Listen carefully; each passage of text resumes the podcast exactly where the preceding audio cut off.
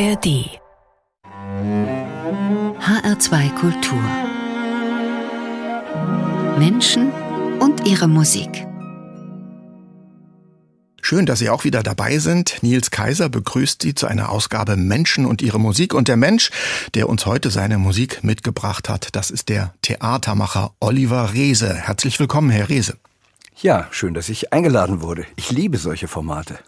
Sie haben auch ganz viel wunderbare Musik mitgebracht, das kann ich schon mal verraten. Erstmal ganz kurz Vorstellung. Oliver Reese, Sie sind Theatermacher, Sie sind Intendant des Berliner Ensembles, äh, eines der großen Theater in Berlin, in Deutschland, ein Haus mit großer Tradition.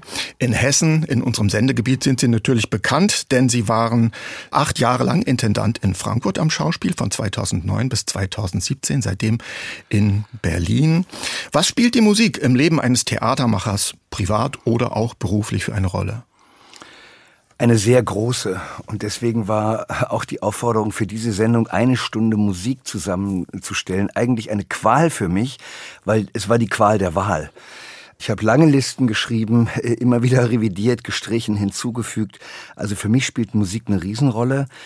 In meiner Arbeit ganz stark, weil meine Stücke immer stärker von Musik eigentlich grundiert und durchsetzt sind. Früher habe ich dafür Musiken gefunden, heute arbeite ich meistens mit Komponisten zusammen, die dann wirklich für die Aufführung Musik machen. Ja, und in meinem Leben, wie sicherlich bei vielen Menschen, ähm, bedeuten bestimmte Musiken so Ankerpunkte, die hört man in einer gewissen Zeit sehr viel. Früher war es die Plattensammlung, dann war es die CD-Sammlung, jetzt, ich gebe zu, sind es schon mehr Spotify-Listen, aber äh, an dem CD-Regal gehe ich immer wieder noch auf und ab. Insofern, ja, die Antwort ist eine Riesenrolle und Emotional Memory. Und ja, das, was wir heute hören, ist, glaube ich, ja, so eine Art Gang durch die letzten 59 Jahre mhm. in meinem Leben. Ein Stichwort haben Sie schon eben gegeben. Emotion spielt eine große Rolle. Also ich kann es vielleicht auch schon mal kurz ankündigen. Wir werden viel sanfte Popmusik hören, klangvolle Singer-Songwriter ergreifende Klassik, schöne Filmmusik und große Stimmen aus Klassik und Pop. Im Berliner Ensemble haben Sie sich ja die Aufgabe gesetzt, viel Gegenwartstheater zu machen. Kommen wir doch vielleicht gleich mal zu einem solchen Beispiel. Es ist ein Haus mit Tradition, aber zu der Tradition gehört eben auch aktuelles Gegenwartstheater zu machen. Und eine der letzten Dinge, die dort gelaufen sind, war eine Lesung von Benjamin von Stuckrad-Barre. Der hat aus seinem neuen, sehr kontroversen Buch gelesen. Er hat es im Berliner Ensemble vorgestellt. Gehört das für Sie so dazu, zum Gegenwartsdiskurs daran teilzunehmen mit solchen Produktionen? Ja, auf jeden Fall, weil äh, Benjamin von Stuckrad-Barres Buch Noch wach äh, ist ja eine Art Schlüsselroman über Matthias Döpfner, Julian Reichelt und die ganze Bildkrise.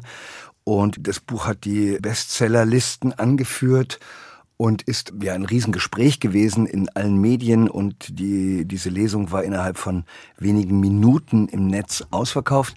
Benjamin hatte mich ein halbes Jahr davor angerufen und gesagt, ich schreibe da was, äh, es wird eine Sache, die auch noch juristisch überprüft werden muss.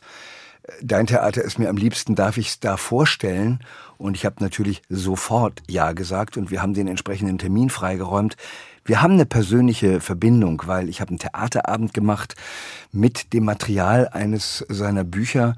Ein wunderbares Buch, das heißt Panikherz, ist 500 Seiten dick. Und ähm, daraus haben wir eine, eine Show gemacht mit ganz viel Musik mit einer Band, die da spielt, mit vier Schauspieler und Schauspielerinnen und haben wir auch in im Hessischen gezeigt, nämlich im Staatstheater Wiesbaden bei den Wiesbadener Maifestspielen. Also das ist für mich, die Begegnung mit Stuckrad Barre ist für mich eine ganz großartige Begegnung gewesen mit einem sehr aufgerissenen, hochintelligenten, immer überraschenden, sehr witzigen Gesprächspartner und auch einem Partner in Crime, was Theater angeht. Und der auch einen großen Bezug zur Musik immer hat in seinen äh, literarischen Schöpfungen. Panikherz haben Sie jetzt erwähnt. Die Inszenierung hat auch sehr viel mit Musik zu tun. Sie ahnen es, wir steuern direkt auf die erste Musik zu. Sie stammt aus der Inszenierung. Das ist ein Lied von Udo Lindenberg. Was hat der in einer Inszenierung der Autobiografie von Benjamin von Stuckrad-Barre zu suchen?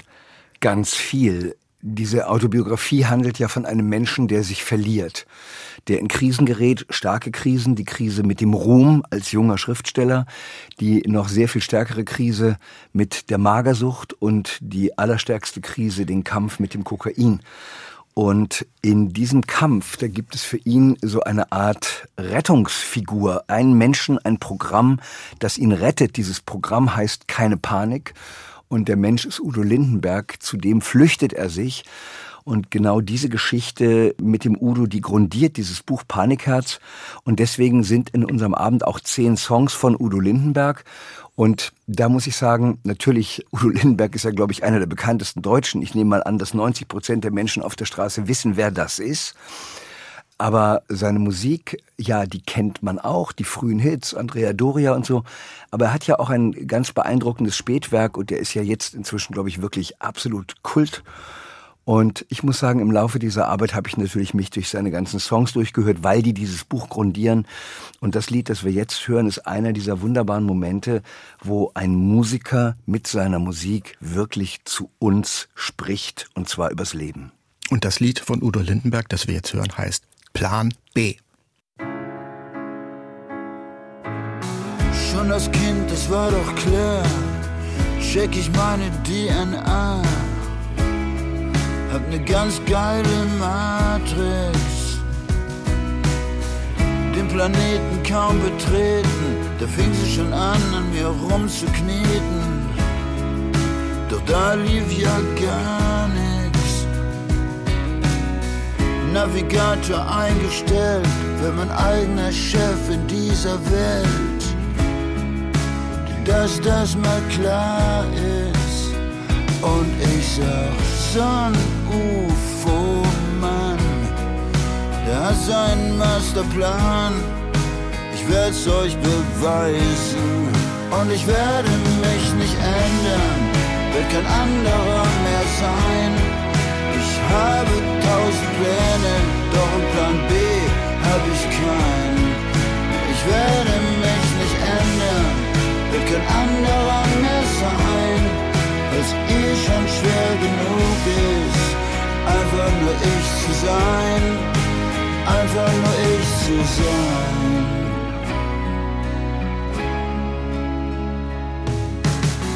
Hey Baby, ich sag goodbye zur Lebensänderung Schneiderei. Ich bin doch kein Schnarcho. Ne, Baby, kriegst mich nicht klein ich war schon immer so ein rollender Stein, mehr so ein Anarcho. Und ich sag, verehrte Damen, Konsequenz hat einen Namen und der fängt mit U an. Und ich werde mich nicht ändern, wird kein anderer mehr sein. Ich habe tausend Pläne, doch ein Plan B brauche ich keinen. Ich werde mich nicht ändern, wird kein anderer mehr sein, weil's eh schon schwer genug ist, einfach nur ich zu sein, einfach nur ich zu sein. Sie versuchen's immer wieder, sorry, das bin ich nicht, nicht in diesem Leben,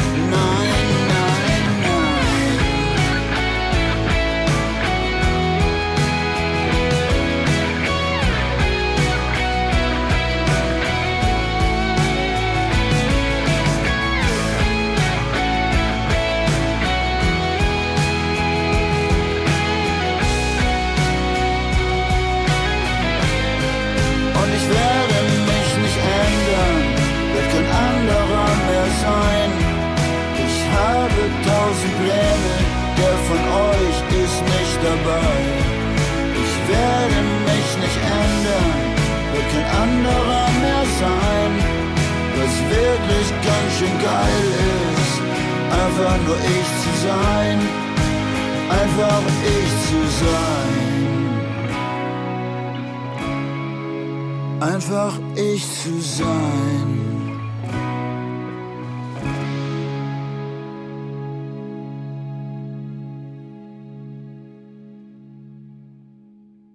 Plan B von Udo Lindenberg zu hören hier in H2 Kultur Menschen und ihre Musik haben Sie eingeschaltet, Nils Kaiser begrüßt, Oliver Reese, den Intendanten des Berliner Ensembles. Und dieses Stück das wir eben gehört haben von Udo Lindenberg, ist in einer Inszenierung gelaufen. Klingt ein bisschen so wie ein Mutmachlied für Teenager, die noch auf der Suche sind, aber eigentlich war das ein Lied äh, ja, aus der Sicht eines Erwachsenen, der sich schon gefunden hat, der den Plan fürs Leben gefunden hat und dazu steht und der keinen Plan B mehr braucht, Herr Reese. Es ist nicht so ein Wort wie Lebensänderungsschneiderei eine geniale Erfindung von diesem Singer-Songwriter. Also ich finde, seine Texte sind groß, gerade auch, weil sie sich manchmal so hauruckmäßig reimen. Das ist ein Meister der Udo Lindenberg. Und natürlich spielen wir das nicht einfach ein, sondern wir spielen das eben selber, Liveband. Und die Inszenierung läuft jetzt seit sechs Jahren. Diese Aufführung ist ein Hit geworden und deswegen gerne den Udo hier an dieser Stelle. Mhm. Und äh, es wird jetzt auch schon deutlich, Sie sind nicht nur ein Intendant, der verwaltet, Sie sind auch ein Intendant, der selbst inszeniert. Wie ist es denn äh, in Ihrem Leben gelaufen? Hat es bei Ihnen einen Plan B gegeben? Nein. Es hat tatsächlich sehr, sehr früh die Sehnsucht zum Theater gegeben. Also ich kann sagen, ich bin in der westfälischen, in der ostwestfälischen Provinz aufgewachsen. Über die habe ich mich oft beschwert. Meine großen Töchter sagen, jetzt könntest du aber auch langsam damit aufhören. Höre ich auch, habe ich auch schon länger. Das war in der Nähe von Paderborn, elf Kilometer von Paderborn entfernt. Und ich fand das ziemlich öde dort. Aber es gab ein Theater. Und bevor ich das Theater entdeckte, hatte ich die Literatur. So mit 12, 13, 14 saß ich da und las dicke Bücher. Und dann kam die Musik dazu durch einen wunderbaren Musiklehrer. Und dann, nachdem ich da irgendwie reingeraten war, wurde ich ein totaler Theaterfan an den, damals hieß es noch Westfälische Kammerspiele Paderborn. Und ich wurde von den Schauspielern dann so hinter die Bühne eingeladen und nachmittags auch manchmal zum Essen und hing mit denen so herum. Meine Eltern hatten ein kleines äh, Autozubehör, äh, Großhandelsgeschäft. Da war nicht so viel Kultur. Und das Theater hat mich infiziert und ich dachte ja, so wie die leben mit Miso-Suppe und Caruso-Platten, so will ich auch mal leben. Und von daher habe ich schon äh, während der Schulzeit dann ähm, bei Giorgio Strehler in Mailand hospitiert und Dramaturgie an einem freien Theater gemacht und während des Zivildienstes dann in München sofort mich in die Theater gestürzt und mit 21 hatte ich meinen ersten Vertrag und ab dann ging es durch. Also ein Leben mit Theater beruflich. Und von daher, nee, es gab keinen Plan B und ich hatte keinen anderen Plan. Einer, der Ihnen auch sehr viel Mut gemacht hat in Ihrer Jugend, nehme ich mal an, wenn ich Ihre Musiksetlist anschaue, das war Cat Stevens. Hat oh ja. Der, was hat der in dieser Zeit, in, von der Sie gerade erzählt haben, für eine Rolle gespielt? Also wir ahnen es, wir kommen jetzt zu einem Lied von Cat Stevens. Äh, ja, das geht da gar nicht so sehr um Cat Stevens, als vielmehr den, den ziemlich legendären Film Harold and Maud. Den habe ich in dem herrlichen Programmkino in Paderborn, das hieß Studio, gesehen und der hat mich umgehauen. Da gibt's ja diesen nerdigen Harold, der mit 18 sich am Ende in eine 80-Jährige verliebt. Und seine Mutter, die ihn immer verheiraten will, ist natürlich vollkommen geschockt, so geschockt, wie sie nur sein kann. Und dieser Film hat eine Botschaft, nämlich den Titel dieses Liedes. Und der heißt If you want to sing out, sing out. Und das hat mich so umgehauen, dass ich, ähm, das konnte man damals ja noch nicht so leicht bekommen. Das war auf keiner Platte drauf. Das habe ich dann mit einem Kassettenrekorder im Kino, ich habe den Film, glaube ich, zehnmal gesehen, so heimlich aufgenommen, dieses Lied. Und habe auf mein Briefpapier, das ich hatte, unten diesen Satz draufgedruckt. Also Gerade eben haben wir schon über Lebensbotschaften gesprochen. Das war eine Lebensbotschaft und dieser Film hat mich sozusagen mit dem Kino infiziert. Und da werden wir auch später noch ein, zwei andere Titel hören, die aus dem Kino kommen, aus der Kinowelt. Ich gehe natürlich wahnsinnig gerne ins Kino. Mittlerweile darf ich gar nicht laut sagen, manchmal lieber als ins Theater, allerdings nicht als in Mainz, da gehe ich sehr gerne rein. Ja, und von daher gehört Cat Stevens und dieses Lied das gehört zu meinem Leben, das stimmt. Wenn Sie sagen, Sie gehen lieber ins Kino als ins Theater, liegt vielleicht auch daran, dass man im Theater auch ein bisschen immer an die Arbeit denken muss, oder? Ja, man, im Kino kann ich mich entspannen. Ja, genau. Im Kino kann ich mich entspannen. Noch lieber gehe ich ins Konzert, weil im Konzert da sehe ich dann endgültig keine Inszenierung mehr, sondern da höre ich Musik pur.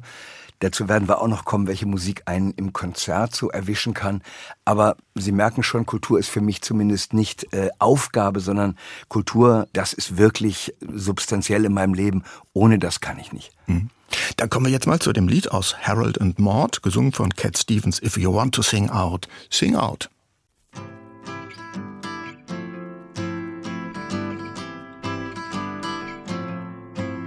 Well, if you want to sing out, sing out. And if you want to be free, be free. Cause there's a million things to be, you know that there are. And if you want to live high, live high. And if you want to live low, live low. Cause there's a million ways to go, you know that there are. What you want. The opportunities are. And if you find a new way, you can do it today. You can make it all true. And you can make it undo. You see, ah, it's easy. Ah, you only need to know. Well, if you want to say yes, say yes. And if you want to say no, say no. Cause there's a million ways to go, you know that there are. And if you want to be me, be me. And if you want to be you, be you. Cause there's a million things to do, you know that there are. You want. The opportunity's on. And if you find a new way, you can do it today. You can make it all true. And you can make it undo. You see. Ah, it's easy. Ah, you only Well, if you want to sing out, sing out. And if you want to be free, be free. Cause there's a million things to be. You know that there are, you know that there are, you know that there are, you know that there are. You know that there are.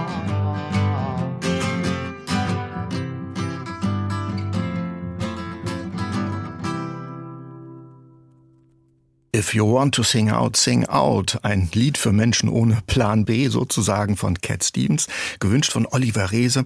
Herr Reese, in dem Film Harold und Mord, aus dem das Lied stammt, da geht es um einen jungen Mann mit Startschwierigkeiten ins Leben. Ein anderes bekanntes Lied aus dem Film heißt Don't Be Shy, sei nicht schüchtern. Wie war das bei Ihnen? Waren Sie ein schüchternes Kind, ein schüchterner Jugendlicher mit Startschwierigkeiten?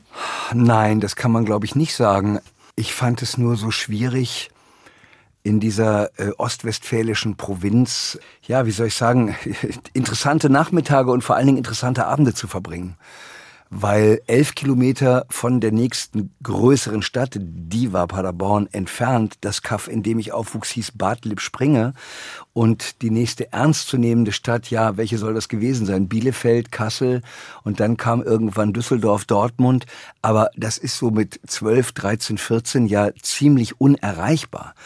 Ich bin dann zwar zur Buchmesse nach Frankfurt gepilgert und auch in, in die Oper gefahren und ins Theater gefahren, aber abends musste mich mein Vater dann immer vom Theater abholen. Das danke ich ihm bis heute. Er ist zwar nicht mit reingegangen, das hat ihm auch irgendwie nicht so viel gesagt, aber er hat mich abgeholt. Ich erinnere mich an einen Moment, als ich äh, Kabale und Liebe angucken wollte. Und ich musste ja vorher immer fragen, wie lange dauert's denn? Und dann gab's einen Münzfernsprecher im Theater und da konnte man zu Hause anrufen und sagen, wann es denn aus ist. Und dann haben die mir gesagt, es dauert fünfeinhalb Stunden. Denn der Regisseur in Paderborn kam auf die Idee, das Stück Kabale und Liebe ungestrichen zu spielen. Und da war ich so geschockt. Heute, als jemand, der Frank Kastorf an seinem Theater hat, äh, schockt mich das nicht mehr. Aber damals war es ein Wahnsinn, dass es sowas überhaupt gibt, hat mich umgehauen. Insofern ist das Theater in diese ostwestfälische Provinzkindheit wirklich eingebrochen mit Donnerhall und hat mir einfach sehr geholfen, so eine Gegenwelt aufzumachen. Die Leute, mit denen ich dann zusammen war, waren plötzlich alle sehr viel älter. Aber es hat mir sehr getaugt. Hm. Jetzt haben Sie schon gesagt, Sie waren auch in der Oper. Wo mussten Sie da hinfahren? Wo war die nächste Oper? Na, Bielefeld. Das war, war Bielefeld. damals, das war damals äh, ziemlich legendär. Da war John Dew. Der hat es dann später in Darmstadt nicht mehr so schön gemacht, finde ich, als ich in seine Nähe kam äh, von Frankfurt aus. Aber das war seine große Zeit und da wurden Opern mit grellen Mitteln des Regietheaters in die Gegenwart gerissen und auch viele Ausgrabungen gemacht und da bin ich ganz regelmäßig hingepilgert. Auch das hat mich natürlich total überwältigt, weil klar, heute, nachdem man tausende von Aufführungen gesehen hat, ist man sehr, sehr merkelig und es gibt nur noch wenige Abende, die einen begeistern. Leider. Aber damals war ich natürlich aufgeladen von diesen Abenden und die haben einfach bewirkt, dass ich zum Theater wollte. Also damals wollte ich Opernregisseur werden. Ein bisschen wollte ich heimlich auch Intendant werden. Das habe ich mir aber natürlich habe ich nie äh, laut gesagt. Aber als es dann später so kam, habe ich mich daran erinnert. Jetzt kommen wir mal zu jemandem, der mh, hm, garantiert nicht in Bielefeld gesungen hat, als Sie dort im Theater waren. Das ist Maria Callas. Aber das ist die Opernsängerin, die Sie für die Sendung ausgewählt haben. Ist das Ihre Lieblingsklassische Stimme? Warum Maria Callas? Das ist ja sehr, sehr unoriginell, Maria Callas zu wählen.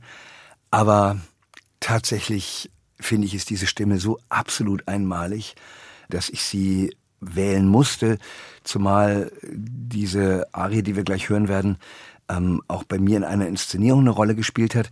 Natürlich gibt es viele Stimmen, die ich fantastisch finde, aber die Colors, die ich dann auch äh, relativ früh in so in diesen Fernsehaufzeichnungen gesehen habe, wo sie manchmal, wo sie äh, sogar auch ein, eine Arie abbricht, weil es nicht gut gegangen ist äh, in ihrer späten Karriere mit den hohen Tönen und dann nochmal anfängt und man hat wirklich das Gefühl, das ist wie Artisten unter der Zirkuskuppel, die abstürzen und dann gleich wieder hoch aufs Seil und dann gelingt es auch in diesem berühmten Pariser Konzert. Das geht einem durch Mark und Bein und natürlich ist auch die Geschichte der Callas, die dann ja relativ früh nicht mehr in der Qualität singen konnte wie in ihren großen Jahren und die sich dann noch äh, mit ein paar wunderbaren äh, oder vielen Masterclasses auch als Lehrerin hervorgetan hat, die aber auch so ja, teilweise ja groteske Auftritte geliefert hat, zusammen mit dem wunderbaren Giuseppe Di Stefano, der sich auch zu früh verschenkt hat, dessen Stimme auch zu früh kaputt war. Da sieht man, da spürt man ja auch die ganze Brüchigkeit unseres äh, Lebens im Theater und in der Oper und in der Musik. Also dieses Wandeln auf Messers Schneide, das finde ich, ist in, im Leben und im Werk von Maria Callas einfach in jedem Ton spürbar, dass sie alles gibt, dass sie auf der Grenze geht. Und wenn es dann so magisch gelingt, dann äh, gibt's nichts Größeres für mich. Wir hören eine Aufnahme aus der Zeit, als die Stimme noch absolut magisch war und nicht von vorne anfangen musste. Sie haben schon gesagt, nicht originell Maria Callas, aber trotzdem schön. Bei der Arie, die wir jetzt hören, ist es genauso. Das ist die bekannte Casta Diva Aria aus der Norma ne, in einer Aufnahme von 1954.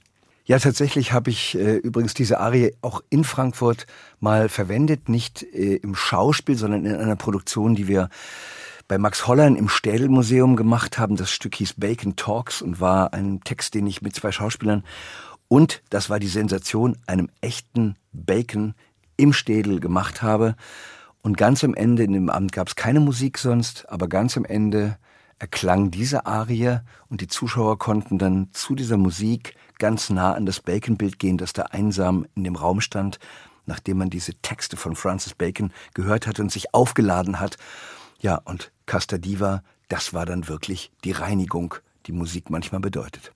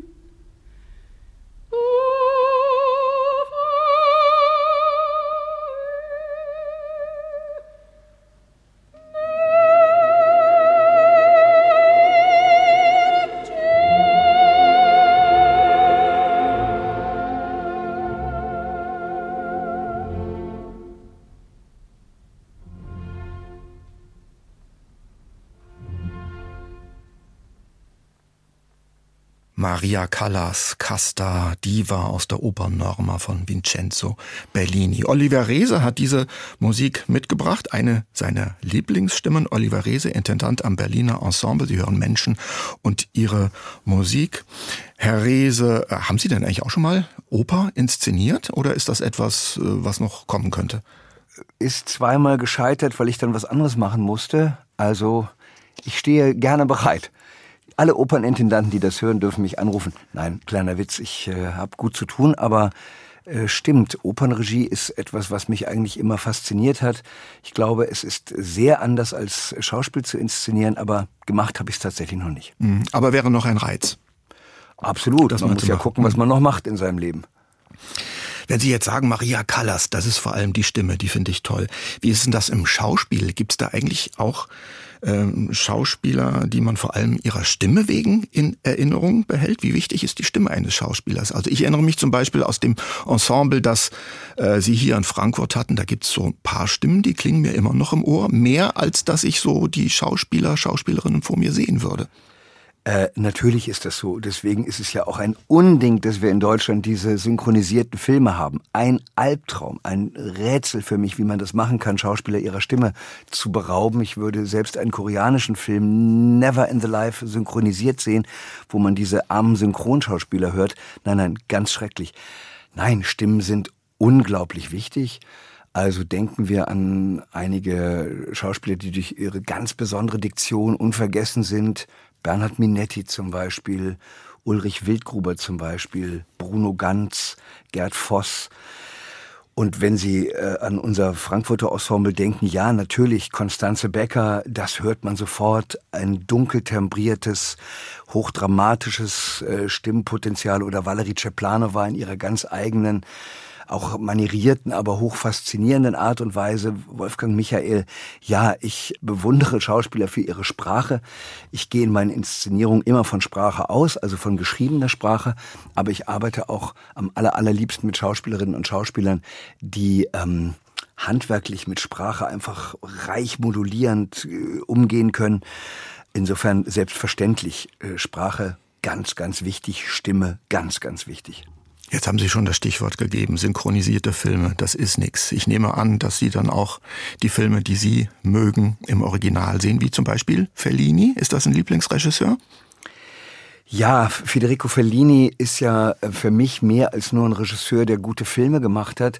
Fellini ist so wie Godard oder wie Bergmann jemand, der mit seinen ganz persönlichen Geschichten für eine, eine Sicht auf die Welt steht. Und bei Fellini sind es ja die Männer in der Krise, zum Beispiel eben Marcello Mastroianni immer wieder bei ihm, der als glänzend aussehender, aber zugleich auch tollpatschiger und hilfloser Mann irgendwie gezeigt wird, wie ihm die Fälle wegschwimmen. Bei Fellini, da ist das Leben immer auch Grand Guignolhaft inszeniert. Da gibt es äh, sehr extreme Erscheinungen, da gibt es äh, verzaubernde Momente, da gibt es grelle Momente. Fellini hat ja auch die sogenannten Statisten, also Leute, die keine Profis waren, aber äh, Menschen, die, die ein theatrales Temperament hatten, die sehr besonders waren, für seine Filme gecastet und ihnen ganz große Auftritte beschert.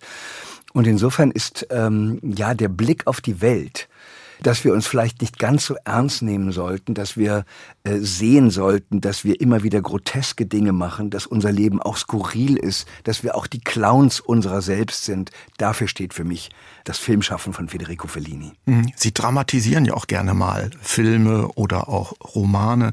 Wäre es eine Idee, auch mal einen Fellini-Film auf die Bühne zu bringen oder haben Sie das vielleicht schon gemacht? Ich habe es dann am Ende nicht gemacht, aber ich habe schon einen Film von Fellini fertig äh, bearbeitet. Dazu kam es dann irgendwie nicht. Es gibt natürlich viele Projekte, die so in der Schublade gelandet sind. Ist vielleicht auch gar nicht so schlecht, weil seine Originalfilme sind wirklich so gut, dass es schon schwer ist, sich daran zu trauen. Aber äh, er ist auch ein glänzender Schreiber. Frank Kastorf hat ihn ja auch mal auf die Bühne gebracht zum Beispiel. Also natürlich ist da noch Potenzial. Manche Filmregisseure waren eben auch glänzende Drehbuchautoren. Fellini war das nie alleine. Er hatte immer mehrere Kollaborateure. Drei, vier Schriftsteller haben da oft zusammengeschrieben. Insofern ist es auch rechtemäßig gar nicht so einfach. Aber das ist für mich gar nicht so entscheidend. Ich, ich liebe diese Welt nicht, weil ich sie selber irgendwie nachmachen wollte, sondern ja, einfach weil ich mich damit identifizieren kann, dass ich mein eigenes Leben auch wie das eines Clowns angucken könnte. Jetzt reden wir viel über Fellini. Wir müssen mal zur Musik kommen. Die äh, Musik zu Fellini-Filmen stammt fast immer von Nino Rota. Und von dem haben Sie jetzt auch was rausgesucht. Was ist das für ein Stück? Ja, das ist ein äh, Stück aus der Musik zu achteinhalb. Ich glaube, Fellinis absolutes Meisterwerk, also für mich persönlich der wichtigste Film. Da geht es um die Probleme eines Regisseurs. Ne? Ja, genau. Nino Rota trifft absolut den Sound dazu. Ein genialer Filmkomponist.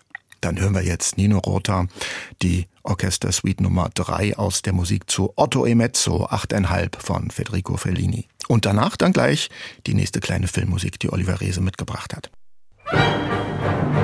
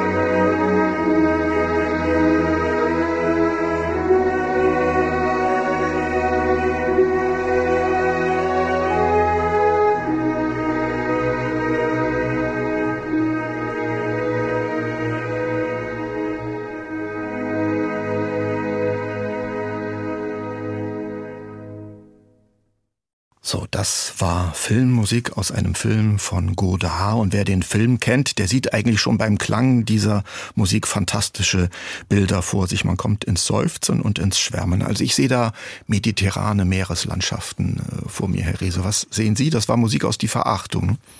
Na, am Ende sind alle tot. Also äh, nur melancholisch ist das nicht. Aber das ist ein Meisterwerk. Schon, ja. Naja, das ist ein Meisterwerk. Und zwar sowohl diese Musik von Georges Delerue aber auch dieser Film, also mit dem Wort Meisterwerk muss man ja vorsichtig sein. In dem Stück Kunst von Jasmina Reza, das ich mal inszeniert habe, gibt es eine wunderbare Passage, wo die, die sich darüber streiten, dass einer zu oft Meisterwerk sagt und der andere ihn dafür aufzieht. Aber ich habe diese Musik für diese Sendung auch ausgewählt, weil der Film so ein unglaublich makelloses Meisterwerk ist. Er findet statt in vier Sprachen. Jack Palance redet Englisch und Fritz Lang redet Deutsch und dann wird natürlich Italienisch und Französisch gesprochen. Das spielt alles auf Capri in der Villa von dem Malaparte. Es ist unfassbar schön, die Musik ist unfassbar schön, aber die Geschichte ist bitter. Brigitte Bardot, die eigentlich den Michel Piccoli, einen äh, ein bisschen affigen Drehbuchautor, die ihn liebt, aber sich auch von ihm verraten oder eben, wie der Titel sagt, verachtet fühlt. Das ist nur so ein kleiner Moment, der lässt sie mit dem Produzenten Jack Palance spielt ihn im Auto mitfahren und gibt sie sozusagen diesem Typenpreis, diesem Mann, der scharf auf sie ist, das merkt man. Und das ist so ein ganz unguter Moment. Und später sagt sie, genau deswegen, äh, ich liebe dich aber einfach nicht mehr. Und damit ist die Sache auch irgendwie vorbei das hat seine Härten, gerade in der Leichtigkeit. Und am Anfang des Films, da fährt die Kamera so, äh, man sieht die auf einem Wagen fahren, sie fährt auf uns zu, die Zuschauer, und dann dreht sie sich und wir sind im Blickpunkt der, im Auge des Taifuns, im Auge der Kamera. Und so wie die, dieser Film einen da als den Zuschauer anfasst, wie Godard uns beim Wickeln nimmt, so nimmt einen eben große Kunst am Kragen und trägt ihn irgendwo hin und das schafft dieser Film hm. und deswegen diese Musik. Herr Rehse, Sie schwärmen so sehr vom Kino. Gibt es bei Ihnen Ambitionen, vielleicht auch selber mal einen Film zu drehen? Nein, dafür bin ich zu alt. Der Zug ist abgefahren. Ich lasse mir immer nur vom Dreh erzählen. Ich weiß wirklich nicht, wie das geht. Ich habe gerade mit Matthias Brandt gearbeitet, der 20 Jahre nur noch Film gemacht hat und der dann für uns am Berliner Ensemble wieder zurückgekehrt ist zum Theaterspielen und der dann gesagt hat, Mensch, ich habe gar nicht mehr so richtig gewusst, was ich da eigentlich vermisse und jetzt weiß ich es wieder mit dem Theater. Äh, es sind zwei Welten. Äh, Matthias hat auch richtig beschrieben, es ist ein anderer Beruf, Filmschauspieler sein. Meist funktioniert es auch nicht, wenn Filmregisseure Theater machen und auch die wenigsten Theaterregisseure sind ja in der Lage, Filme zu machen. Nein, das sind zwei Welten und ich finde es wunderbar, dass ich äh, die Filmwelt wirklich nur als Zuschauer genieße und da nicht drin rummurkse.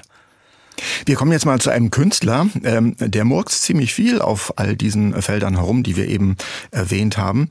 Der schreibt Romane, äh, der dreht Filme, ich glaube, er schreibt auch die Drehbücher, er schreibt Songtexte und spielt Trompete, das ist Sven Regener. Was hat der mit Ihrer Arbeit im Berliner Ensemble zu tun und was für einen Song werden wir von ihm hören?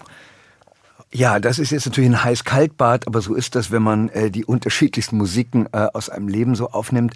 Sven Regner, ja, stimmt. Das ist ein Multitalent. Äh, er ist ja wirklich ein doller Musiker mit seiner Band Element of Crime. Und er ist ein äh, wunderbarer Schriftsteller. Herr Lehmann ist ein fantastisches Buch, auch, auch seine weiteren späteren Romane.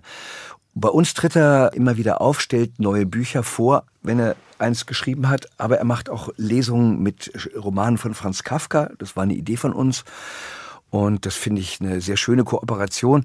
Aber das Lied, das wir gleich hören, habe ich ausgewählt, weil ich finde, es ist ein, der Songtext ist ein kleines äh, Meisterwerk. Jetzt verwende ich auch das Wort Meisterwerk zum zweiten Mal.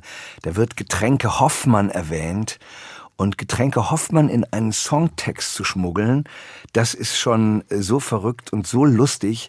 Und gleichzeitig ist das Lied traurig, witzig. Also da schafft einer in drei Minuten, die so ein Song dauert, eine ganze Welt, eine ganze große Geschichte, das Vergehen einer Liebe, eine große, wie soll ich sagen, nicht Einsamkeit, aber Alleinigkeit danach zu erzählen. Das ist ja das, was wir mit Theater auch wollen. Wir wollen Geschichten vom Leben erzählen. Ich will die Leute nicht belehren. Ich möchte ihnen Berührung mitgeben. Ich möchte sie wachrütteln. Ich möchte sie schütteln. Ich möchte sie an die Brust drücken. Darum erzählen wir Geschichten auf dem Theater, darum haben wir starke Schauspieler, Schauspielerinnen. Und hier ist eine wunderbare Stimme, Element of Crime und ein eben genialer Text, der uns eine Geschichte erzählt, so wie das Kunst im besten Sinne tun soll. Mhm, und das Lied von Sven Regener und Element of Crime heißt Delmenhorst.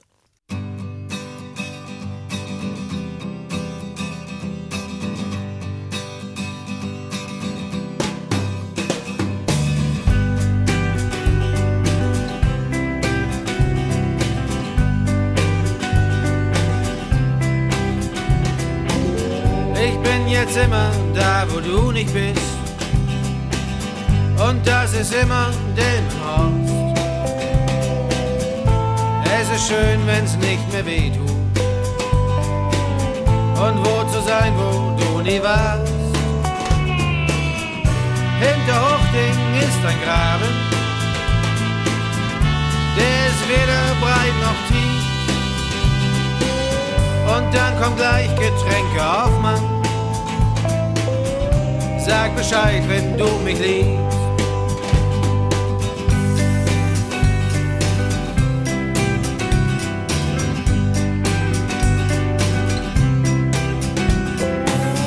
Ich hab jetzt Sachen an, die du nicht magst.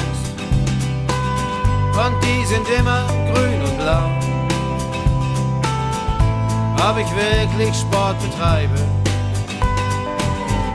interessiert hier keine Sau. Hinter Hochding ist ein Graben, der in die Ochtung sich ergießt. Und dann kommt gleich Getränke auf, Mann. Sag Bescheid, wenn du mich liebst.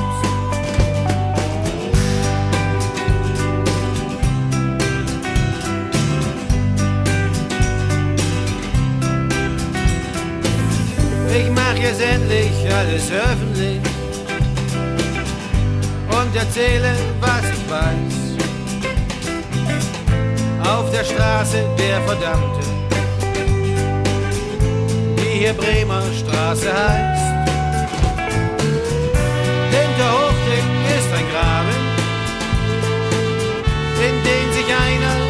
Übergibt.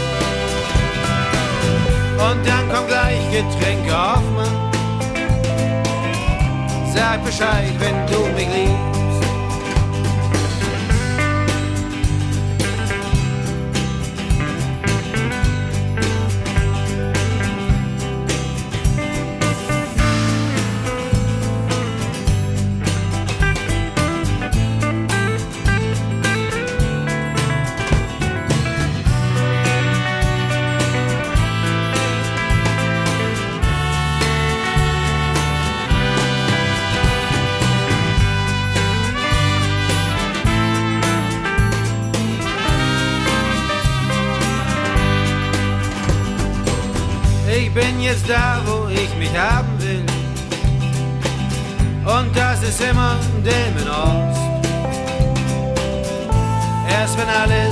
Scheißegal ist, macht das Leben wieder Spaß. Hinter Hochding ist ein Graben, der ist weder breit noch tief. Und dann kommt gleich Getränke auf, Mann. Sag Bescheid, wenn du mich liebst. Sag Bescheid, wenn du mich liebst. Sag Bescheid, wenn du mich liebst.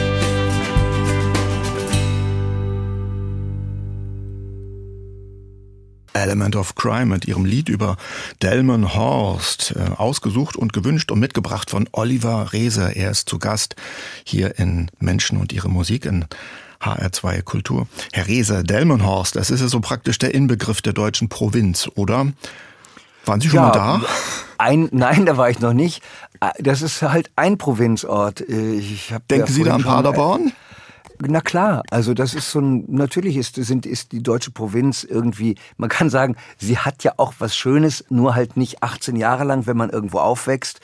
Insofern, ich war ja natürlich in, ehrlich gesagt, in fast allen deutschen Theatern bin ich schon mal gewesen, von Celle bis Bremerhaven. Also wenn man als Theaterintendant viel durch die Gegend fährt, sich überall Aufführungen anguckt, nach Schauspielern, nach Regisseuren äh, sucht. Ich war in Oldenburg und ich war in Koblenz und ähm, ich war am Bodensee und Wilhelmshaven war ich auch schon im Theater dann gelangt man auch an Provinzorte. Das ist immer auch eine tolle Reise, ja. Und die Menschen, die man da trifft und ähm, dass man dann an diesen Orten Kunst sieht, dass in so kleinen Städten in Deutschland Theater stehen, dass es in Meiningen ein Opernhaus gibt, in dem ich natürlich auch schon war. Das ist äh, großartig, ja. Und äh, von daher äh, sehe ich die Provinz, wenn ich nicht drin aufwachsen muss, wenn ich da nicht mehr leben muss, absolut mit einem äh, lachenden Auge. Das haben Element of Crime eben, glaube ich, auch getan. Herr Rehse, wir kommen jetzt mal wieder in die Großstadt, nach Berlin, wo Sie der Intendant eines der größten, bedeutendsten deutschen Theater sind, des Berliner Ensembles. Das ist ja nun ein Theater mit einer großen Geschichte und die nächste Musik, die Sie mitgebracht haben, die hat auch mit dieser Geschichte zu tun. Das ist nämlich was von Brecht. Der war ja selbst dort Theaterleiter und seine Stücke haben immer Musik mit drin. Die Drei-Groschen-Oper ist am Berliner Ensemble, als es noch das Theater am Schiffbauer Damm hieß, uraufgeführt worden. Inwieweit steht Brecht bei Ihnen noch auf dem Spielplan oder inwieweit halten Sie die Brecht-Tradition da eigentlich noch hoch am Haus? Ja, wissen Sie, wenn man mit Brecht nichts anfangen kann, dann sollte man nicht ans Berliner Ensemble gehen. Also, äh, es also dann komme ja, ich gerne. Ja, es gibt ja ganz, ich meine auch als Intendant sollte man da nicht hingehen. Es gibt ja wenige Theater, die so stark wie das Berliner Ensemble mit Bertolt Brecht mit einem Autor verbunden sind. Und Brecht hat halt mit dem BE eine doppelte Verbindung. Er hat dort als junger Mann eben die Drei-Groschen-Oper, Sie erwähnten es schon, zur Uraufführung bringen können. Eine Uraufführung, die Theatergeschichte gemacht hat, weil es zu Skandalen kam, weil es zu Probenabbrüchen, zu Umbesetzungen kam, weil niemand daran glaubte, dass das ein Erfolg werden würde und doch ein solcher Smash-Hit wurde, dass das Stück dann einen Siegeszug um die Welt gestartet hat, bis in Deutschland die Nazis diesem Erfolg jäh ein Ende bereitet haben und Brecht ins Exil vertrieben wurde. Und als er dann zurückkam, ja, da hat es eine ganze Weile gebraucht, bis er die Behörden der DDR davon überzeugen konnte, dass man ihm doch dieses Theater, das Theater am Schiffbauer Damm, äh, auch geben möge, ihm und seiner kleinen Truppe, die er in der Schweiz noch gegründet hatte und die den Namen Berliner Ensemble trug. Und seither, seit Brecht dann tatsächlich mit dieser Truppe Einzug halten durfte ins Theater am Schiffbaudamm seither, seit dem Jahr 1954. Erst heißt dieses Haus so. Für mich ist Brecht ein ganz wichtiger Autor und Theatermann. Das Publikum wollte seine Stücke immer schon sehen. Es gibt viele Regisseure, die Brecht nicht inszenieren wollen. Das merke ich äh, immer, wenn ich danach suche, dass jemand eine seiner wichtigen Werke bei uns inszeniert. Wir machen ganz regelmäßig äh, Stücke von Brecht in sehr interessanter Sicht von ganz unterschiedlichen Regisseuren, Regisseurinnen. Ja, und ich selber inszeniere tatsächlich jetzt auch zum ersten Mal Brecht, nämlich ähm, einen Abend, der heißt Fremder als der Mond und der versammelt einige der mir liebsten Gedichte mit ein paar eher unbekannten Ausschnitten aus seiner autobiografischen Prosa, aus den Briefen und äh, ganz viel Musik. Und das ist äh, bei uns vor allen Dingen Musik von Hans Eisler. Mhm. Von dem werden wir auch gleich was hören. Bertolt Brecht äh, ist ja mittlerweile längst selbst ein Klassiker. Wie halten Sie die Tradition aufrecht, wenn Sie Brecht inszenieren? Sind das mehr so die Themen, die Sie wieder auf die Bühne bringen, die Stücke, oder ist es auch das Brecht-Theater selber, also der Brecht-Stil, der Verfremdungseffekt und solche Dinge? Also man kann Brecht auch inszenieren, ohne seiner Theorie zu folgen. Das ähm, ist aber natürlich interessant, sich mit dieser Theorie auseinanderzusetzen. Ich glaube, dass Brechts Theorie eines epischen Theaters tatsächlich unser Gegenwartstheater sehr, sehr stark geprägt hat, dass die Autoren und Regisseure und Regisseurinnen, die ähm, das Theater dekonstruiert haben, wie zum Beispiel Elfriede Jelinek mit ihrem Schreiben oder Regisseure wie Christoph Schlingensief oder René Polisch, bei Brecht äh, sich viel abgeschaut haben und da sogar gestartet sind. Aber wenn ich jetzt Brecht mache, dann mache ich es eigentlich so, wie ich das am allerliebsten mache, nämlich ich gehe von der Sprache aus und ich gehe vom biografischen Material aus. Und bei Fremder als der Mond ist so eine Art, ja, so eine Art Uraufführung ist, haben wir tatsächlich ein neues Musiktheater uns zusammen komponiert aus ganz vielen Liedern mit ganz viel Texten, die, die sich mischen, die ein großes Patchwork bedeuten. Und insofern ist das jetzt kein fertiges Stück, sondern eben äh, ja ein ganz eigener Abend. So, dann wird es jetzt mal Zeit, dass wir auch Brecht hören. Ein Brecht-Text vertont von Hans Eisler, der auch in dem Programm, das Sie gerade erwähnt haben, zu hören sein wird, das dann Katharine Mehrling singen wird. Wir hören das Lied jetzt mit Ernst Busch. Anmut sparet nicht noch Mühe, Leidenschaft nicht noch Verstand dass ein gutes Deutschland blühe, wie ein anderes gutes Land, dass die Völker nicht erbleichen, wie vor einer Räuberin, sondern ihre Hände reichen uns wie andern Völkern hin, uns wie andern Völkern hin. Und nicht über und nicht unter andern Völkern wollen wir sein, von der See bis zu den Alpen von der Oder bis zum Rhein. Und weil wir dies Land verbessern, lieben und beschirmen wir's. Denn das Liebste mag's uns scheinen, so wie andern Völkern ihrs, so wie andern Völkern ihrs. Einer der schönsten Texte von Brecht, eine der schönsten Melodien von Hans Eisler, oder? Oliver Reese, Sie haben das Lied ja auch mitgebracht. Naja, die Kinderhymne Ernst Busch ist ein ganz außergewöhnlicher Sänger. Sie haben vorhin nach Sprache und nach Stimme gefragt und dieses Metallische, das der Busch hatte, das einem durch Mark und Bein gehen kann, hier auch in einer großen Zartheit in dieser Interpretation, da muss man gar nicht an die Hymne der DDR denken, sondern da denkt man einfach ein Lied, an ein Lied, das eben Kinderhymne heißt. Anmut sparet nicht noch Mühe, wunderschön. Brecht ist ein wirklich ganz, ganz großer Lyriker. Das merke ich auch gerade in der Arbeit an seinen Texten. Herr Reese, sind Sie eigentlich auch ein Konzertgänger? Gehen Sie öfters mal ins klassische Konzert oder doch nur ins Kino?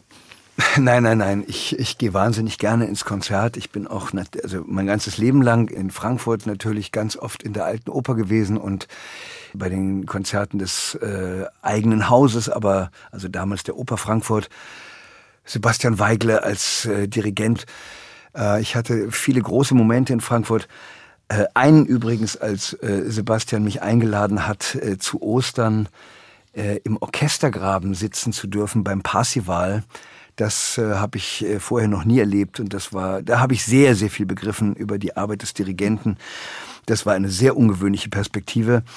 Ja, und ähm, das Konzert als Live-Erlebnis ist natürlich überhaupt durch nichts zu ersetzen. Also durch die tollste Plattenaufnahme kann man das nicht äh, für sich selber, das kann man eigentlich nur immer als Erinnerung so wachrufen, wenn man Musik mal im Konzert erlebt hat. Deswegen habe ich auch ein Stück ausgewählt, bei dem es mir so ging, das hat mich im Konzert erwischt. Das war eine Musik, die ich damals nicht kannte. Und ähm, das ist für mich eigentlich das Allerschönste, wenn man äh, nicht Musik zum zwölften Mal hört und sagt, ah ja, wie dirigiert denn Petrenko jetzt äh, Beethovens siebte?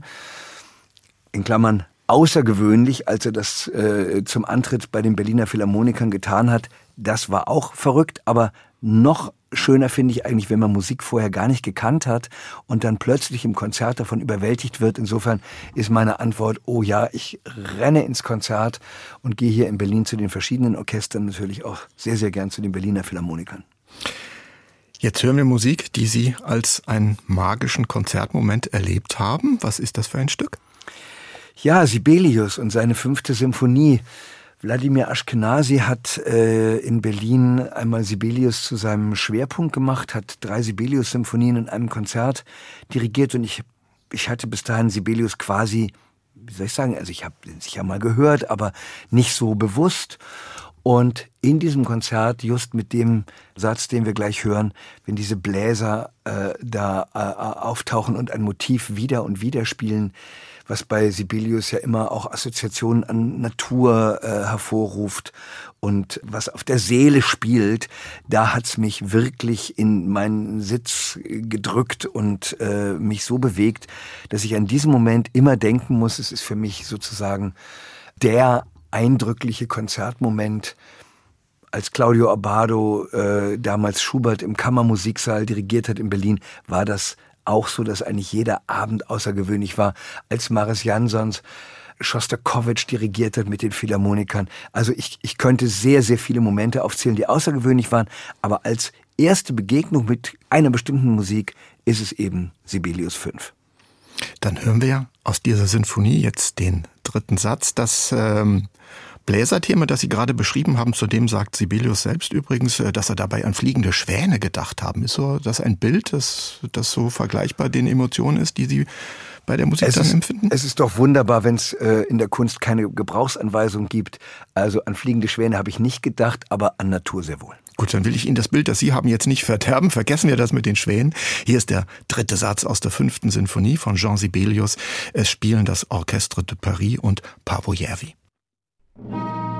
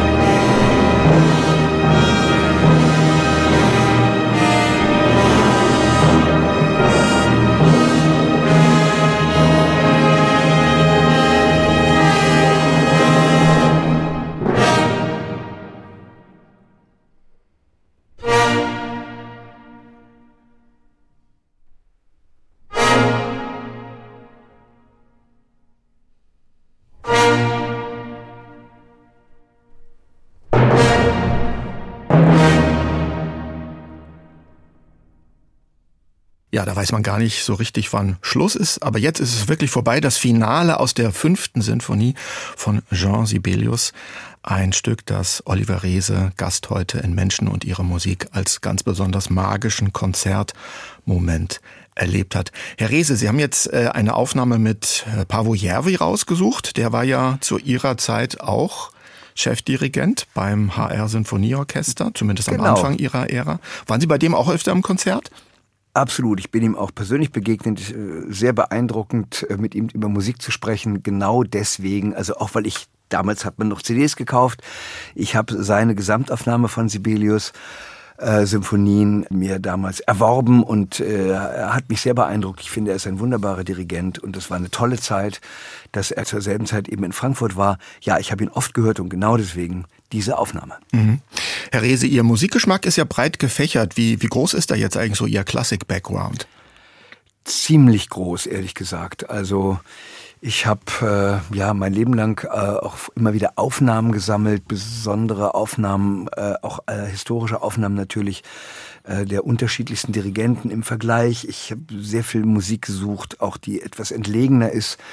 Ich höre auch Musik, die jetzt nicht nur eingängig ist, sondern wenn Sie morgens bei mir am Frühstückstisch säßen, dann kann es durchaus passieren, dass da äh, Schönberg läuft oder Alban Berg um, sicher, das ist auch alte Musik schon inzwischen, aber dennoch, also da laufen nicht nur äh, irgendwie Mozart-Symphonien. Die Klassik, der Jazz, der heute ein bisschen zu kurz kommt, weil ich mit dem Jazz nicht arbeite, aber ja, die Popmusik, Singer, Songwriter, also mein, mein musikalisches Herz ist weit und groß und ich liebe klassische Musik, höre sie zu Hause fast mehr als, als Popsongs. Aber auf der Bühne dann mehr Popmusik als Klassik, oder? Nee, auf der Bühne, in also in meinen, in, nein, in meinen hm? Inszenierungen gibt es eigentlich, jede Inszenierung sucht ihre ganz eigene Musik. Also, ähm, als wir als wir Gantenbein gemacht haben, eben haben wir uns an den französischen Filmen der 60er und 70er Jahre orientiert. Ich habe auch äh, früher eben Musiken äh, äh, ab und zu eins zu eins verwendet, aber das mache ich jetzt gar nicht mehr, sondern es ist eigentlich wichtig, dass wir beim Proben eine Musik entwickeln. Und das ist ein ganz aufregender Prozess, weil dann tatsächlich die Schauspieler und der, und der Musiker, der Komponist zusammen einen Rhythmus finden. Wir die, die Entwicklung der Szene manchmal durch Musik stören oder konterkarieren, manchmal aber auch auf der Klaviatur der Gefühle der Zuschauer schon beim Proben spielen und uns vorstellen, was das mit den Leuten macht, wenn diese Musik läuft. In manchen meiner Inszenierungen ist, glaube ich, 80 Prozent der Zeit eine Musik, die läuft, die die Menschen aber gar nicht so bewusst wahrnehmen, weil sie wirklich komplett mit dem Abend entwickelt ist. Mhm. Wir kommen jetzt mal zu einer Musik, von der haben Sie mir im Vorgespräch schon erzählt. Die lief auch in einer Ihrer Inszenierungen, aber wirklich als einzige Musik, sonst gab es da nichts. Das ist ein Song von Johnny Cash und ich glaube, ein Johnny Cash-Song kommt praktisch auch in jeder äh, Sendung vor, in der Sie Musik mitbringt, zumindest die, die ich hier gehört habe in HR2 Kultur. Sie waren zweimal im Doppelkopf. Da war immer auch Johnny Cash dabei. Ja, Johnny Cash, äh, da haben Sie recht, Johnny Cash, äh, auch das ist nicht originell, Johnny Cash, äh, darauf können sich viele einigen. Ich war als, als junger Mensch Fan von Johnny Cash und ich äh, dann zwischendurch hatte er so eine äh, langweilige, bisschen abgenudelte Mainstream-Country-Phase und dann kam das Spätwerk seiner sogenannten American Recordings, die er mit dem Produzenten Rick Rubin entwickelt hat, wo was unheimlich berührend ist, diese Brüchigkeit des Alters in der Stimme voll zugelassen wird, wo nichts kaschiert wird, sondern wo Johnny Cash auch viele äh, berühmte Songs von Kollegen covert und das sind Aufnahmen, ja, die kann man sich nur äh, durch so eine Biografie erklären. Also durch, durch, dass jemand durch so viel Musik durchgegangen ist und am Ende seines Lebens nochmal in drei, vier, fünf Platten eigentlich alles resümiert. Und ähm, ja, Sie haben das erwähnt.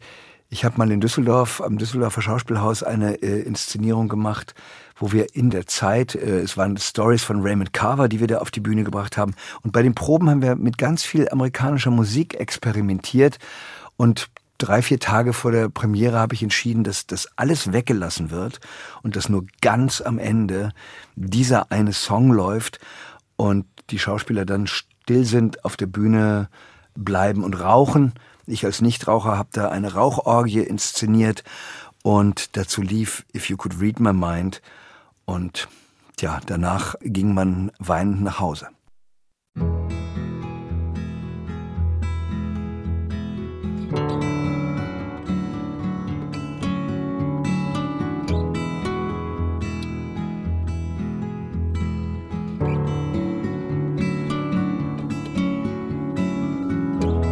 If you could read my mind, love, what a tale my thoughts could tell. Just like an old time movie, about a ghost from a wishing well in a castle dark or a fortress strong with chains around my feet. You know that ghost is me, and I will never be set free as long as there's a ghost that you can't see. If I could read your mind, love, what a tale your thoughts would tell. Just like a paperback novel, the kind that drugstores sell. When you reach the part where the heartaches come, the hero would be me. But heroes often fail. You won't read that book again because the ending's just too hard to take.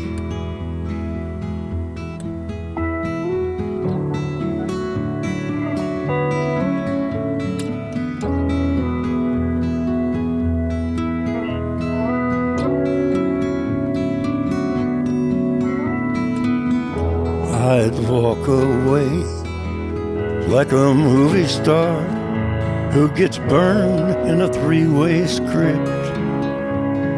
Enter number two, a movie queen to play the scene. I'll bring in all the good things out in me. But for now, love, let's be real. I never thought I could act this way, and I've got to say that I just don't get it. I don't know where we went wrong, but the feeling's gone, and I just can't get it back.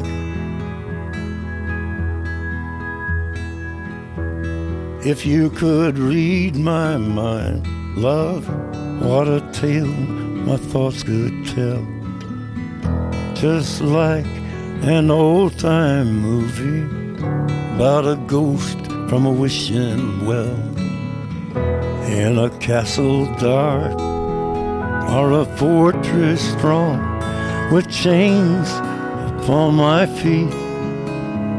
But stories always end if you read between the lines. You know that I'm just trying to understand the feelings that you lack. I never thought I could feel this way, and I've got to say that I just don't get it. I don't know where we went wrong, but the feeling's gone, and I just can't get it back.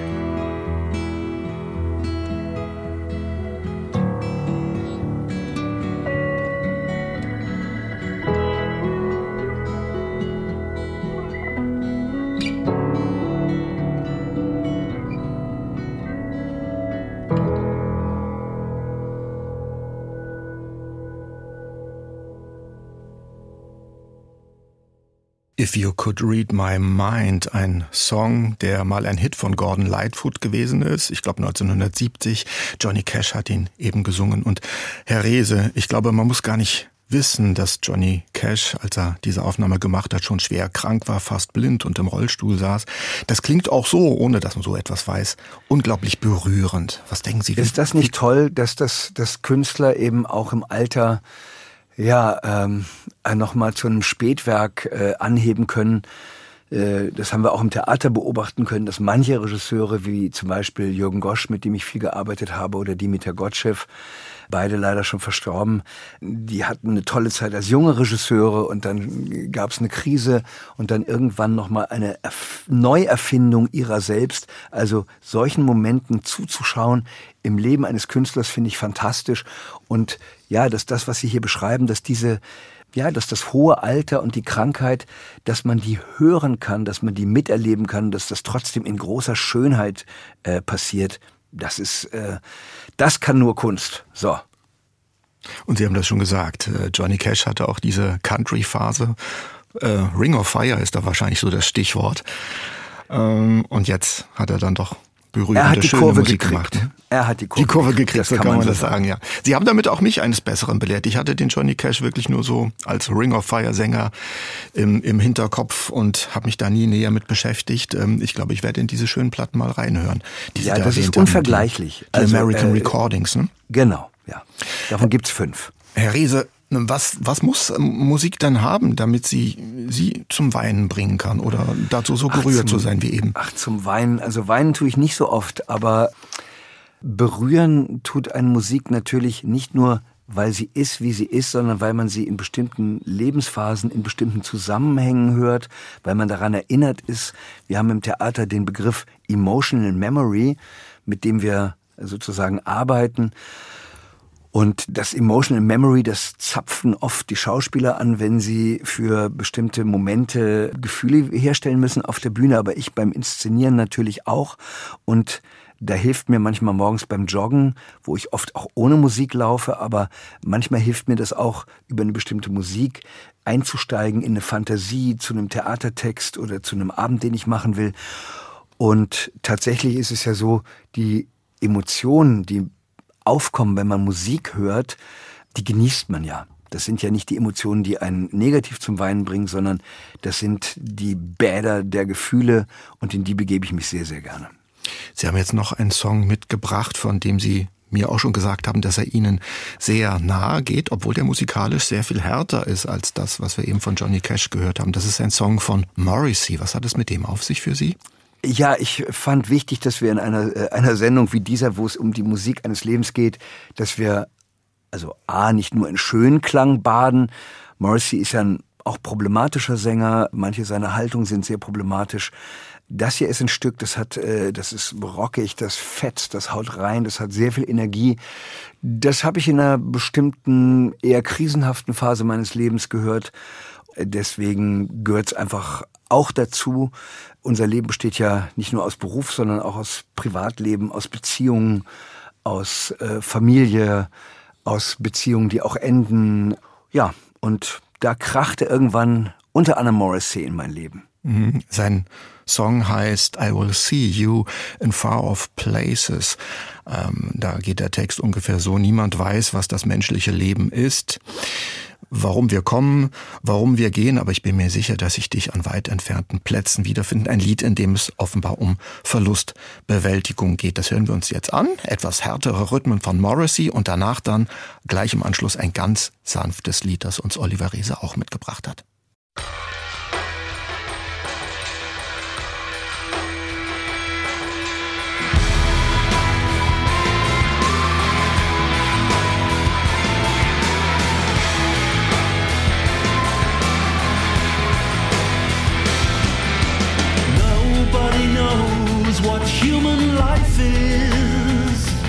Why we come, why we go.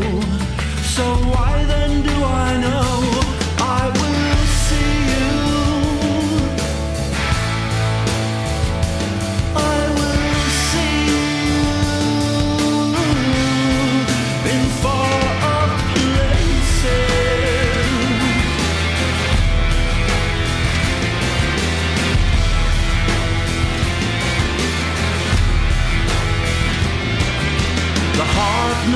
why I grieve. And yes, one day I will close my eyes forever, but I will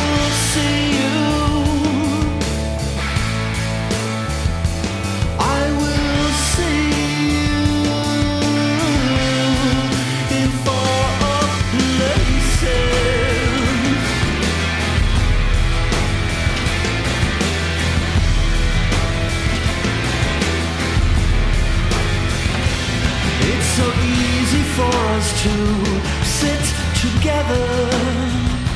But it's so hard for our hearts to combine and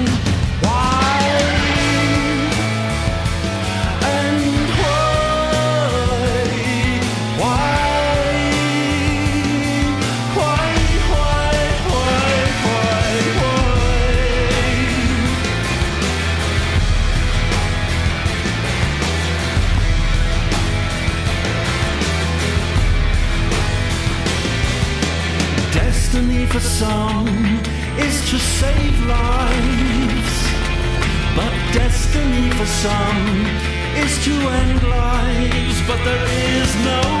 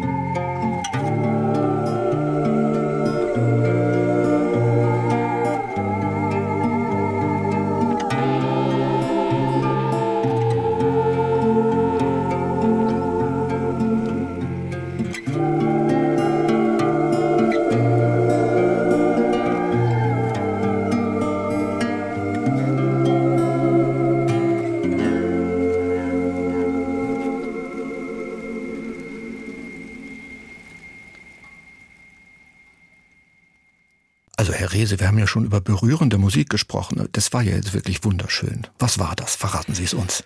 Ja, das ist äh, eine Künstlerin, die äh, ein bisschen verloren gegangen ist, fürchte ich. Beth Gibbons war das. Sie hat nur eine einzige Soloplatte gemacht, aus der haben wir diesen Song gehört. Sie äh, ist die Sängerin der Band Portishead gewesen, eine, eine Band aus drei Musikern und sie ist sozusagen einer der kreativen Köpfe dieser Gruppe. Auch, auch Portishead hat nur alle paar Jahre äh, mal eine Platte gemacht. Vor einigen Jahren hat Beth Gibbons dann nochmal plötzlich in einer Symphonie von Goretzky, in der dritten Symphonie, in einer bestimmten Aufnahme gesungen, was sehr ungewöhnlich war. Davor hatte sie nie im klassischen Bereich äh, sozusagen gearbeitet. Ja, sie ist eine Ausnahmekünstlerin. Und diese Platte habe ich eine Zeit lang wirklich, äh, ich glaube, ein Jahr oder anderthalb Jahre lang wieder und wieder und wieder gehört. Und habe auch eine persönliche Erinnerung an ein Konzert, das ich ausgerechnet nicht gehört habe. Ganz am Ende, ich hatte eine ganze Reihe von Karten besorgt damals. Wir machten die drei Schwestern am Deutschen Theater zusammen mit dem Regisseur Michael Thalheimer. Und diese Musik hat ihn und mich da äh, stark inspiriert in dieser Zeit. Und am Ende habe ich alle Karten, die ich besorgt hatte, verschenkt an das Ensemble. Und ich blieb zu Hause bei meinen Kindern. Das war auch schön, deswegen habe ich das dann auch gemacht. Aber ja, diesen Moment habe ich verpasst. Und manchmal ist es ja so, dass die Konzerte, die man vielleicht nicht hört und dass die Momente, die man im Leben gar nicht so erlebt hat, wie man sie wollte, einem umso nachdrücklicher übrig bleiben. Also mit Bess Gibbons verbindet mich immer der Abend, wo wir uns nicht begegnet sind. Die verpassten Erlebnisse, die auch eine Rolle spielen in der Biografie. Der Song, den wir gehört haben, hieß Mysteries, entstand Anfang des Jahrtausends. Ne? Und äh, danach gab es, glaube ich, nur noch eine Platte von ihr. Wissen Sie, warum Beth Gibbons nicht mehr singt? Es gibt immer Schade. wieder Artikel, es gibt Artikel darüber, ja, sie ist, ich glaube, sie zweifelt an sich oder sie hadert mit sich oder sie, sie muss es vielleicht auch einfach gar nicht. Man, man weiß das nicht so genau. Sie gibt auch keine Interviews und äh, ich denke, irgendwann taucht sie vielleicht wieder auf. Sie ist eine absolute, ganz besondere Erscheinung. Ihre Stimme hat totale Magie. Und ähm, ich dachte, ich erinnere mal daran, dass es vor 20 Jahren äh, mit Beth Gibbons eine Sängerin gab, die uns verzaubern konnte. Mich hat es eben sehr bezaubert. Ich hoffe, unsere Hörerinnen und Hörer auch. Also vielen Dank für diese wunderschöne Musik, Herr Rehse, die Sie mitgebracht haben. Wir kommen jetzt mal zu einem Musiker, der ist seit ähm, ja, fast 50 Jahren ununterbrochen aktiv bis auf den heutigen Tag. Das ist Philip Glass. Wir sind schon wieder bei Filmmusik gelandet. Was haben Sie uns da noch mitgebracht? Es gibt einen fantastischen Film, der heißt The Hours für den Philip Glass die Filmmusik geschrieben hat. Philip Glass ist ja so ein Wandler auf den Grenzen zwischen U und E.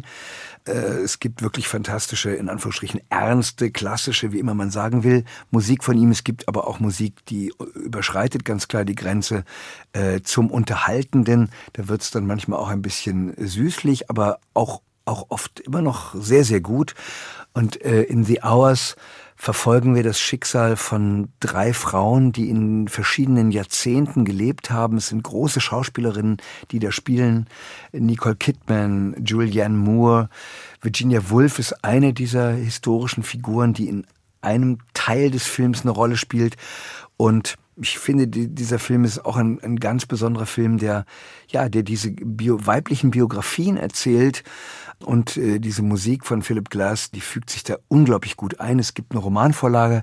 Da habe ich auch immer wieder mal drüber nachgedacht, ob man das nicht mal auf die Bühne bringen sollte. Wer weiß, vielleicht tue ich es nochmal. Was ist die Romanvorlage? Sagen Sie uns noch? Der Roman heißt The Hours und ist von Michael Cunningham. Ach so, ich dachte, Virginia, Sie meinen jetzt die Mrs. Dalloway von der Virginia Woolf.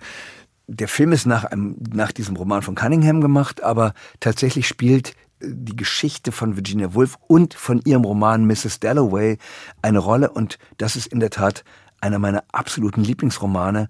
Sprachlich, schriftstellerisch, finde ich, ist es eines der zentralen Meisterwerke des 20. Jahrhunderts. Es gibt eine Neuübersetzung, die lohnt sich unbedingt anzuschaffen. Also wenn ich mal einen Buchtipp hier unterbringen darf, die Bücher sind ein bisschen kurz gekommen. Mrs. Dalloway in der Neuübersetzung in der Manesse Bibliothek absolutes Lesemuss und dazu gehört jetzt die Musik von Philip Glass aus The Hours.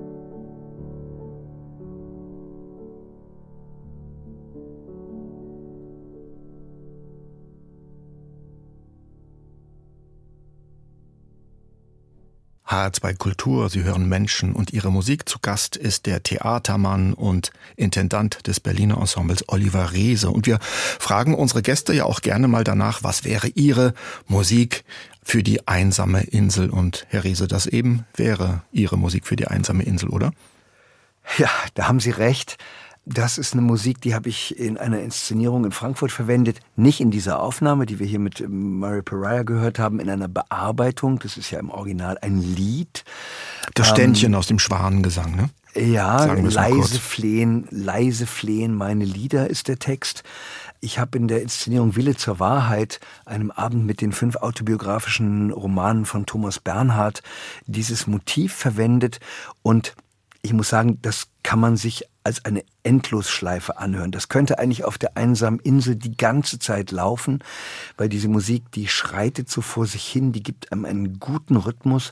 Und ich muss sagen, ich bin richtig in der Zeit, als wir an diesem Text gearbeitet haben, mit der Bettina Hoppe zusammen, die äh, ja auch noch wahnsinnig schön pfeifen kann, die hat das dann dazu gepfiffen und geredet, den Bernhard, diesen unglaublich musikalischen Autor, diesen Autor, der selber Sänger werden wollte, wenn ihn nicht seine Lungenkrankheit vor diesem Beruf bewahrt hätte und der dann als Schriftsteller eben sein, sein Leben und sein Schreiben in hochmusikalischer Prosa aufgearbeitet hat. Ja, diese Musik, die grundiert mein Leben, ich höre sie immer wieder und hm, ich habe das geliebt in dieser Inszenierung, Bernhard mit Schubert zusammenzubringen.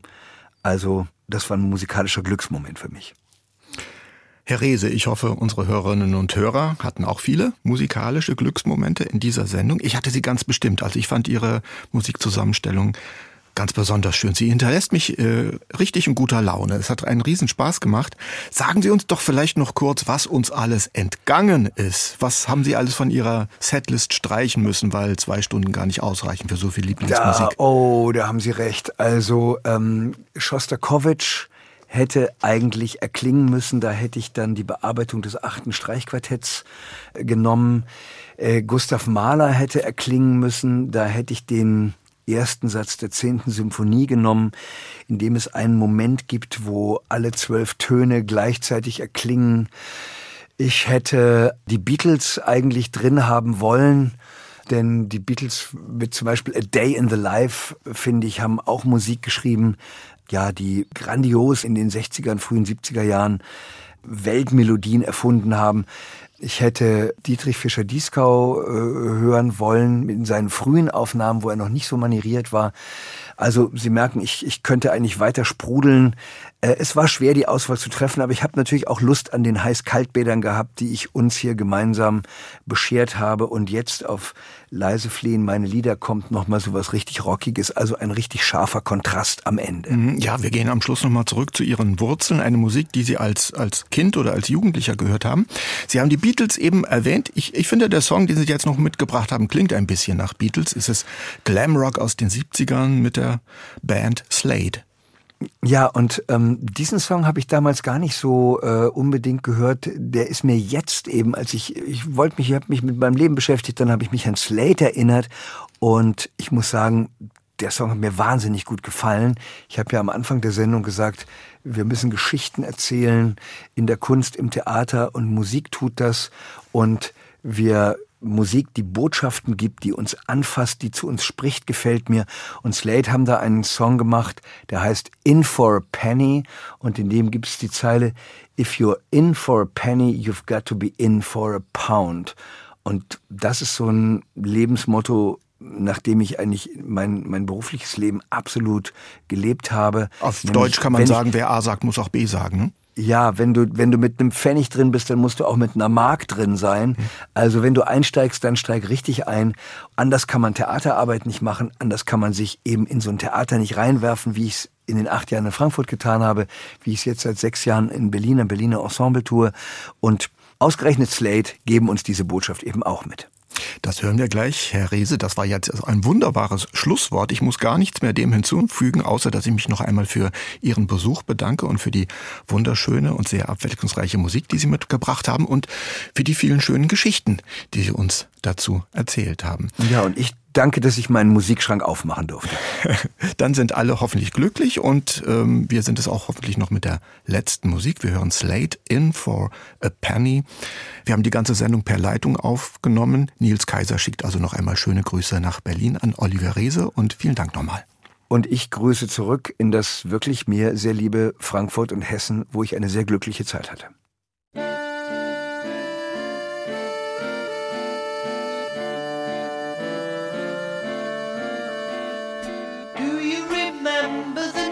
Night in September the two of us laid in the hay? Do you remember the day in December and how we got carried away? If you're in for a penny, you gotta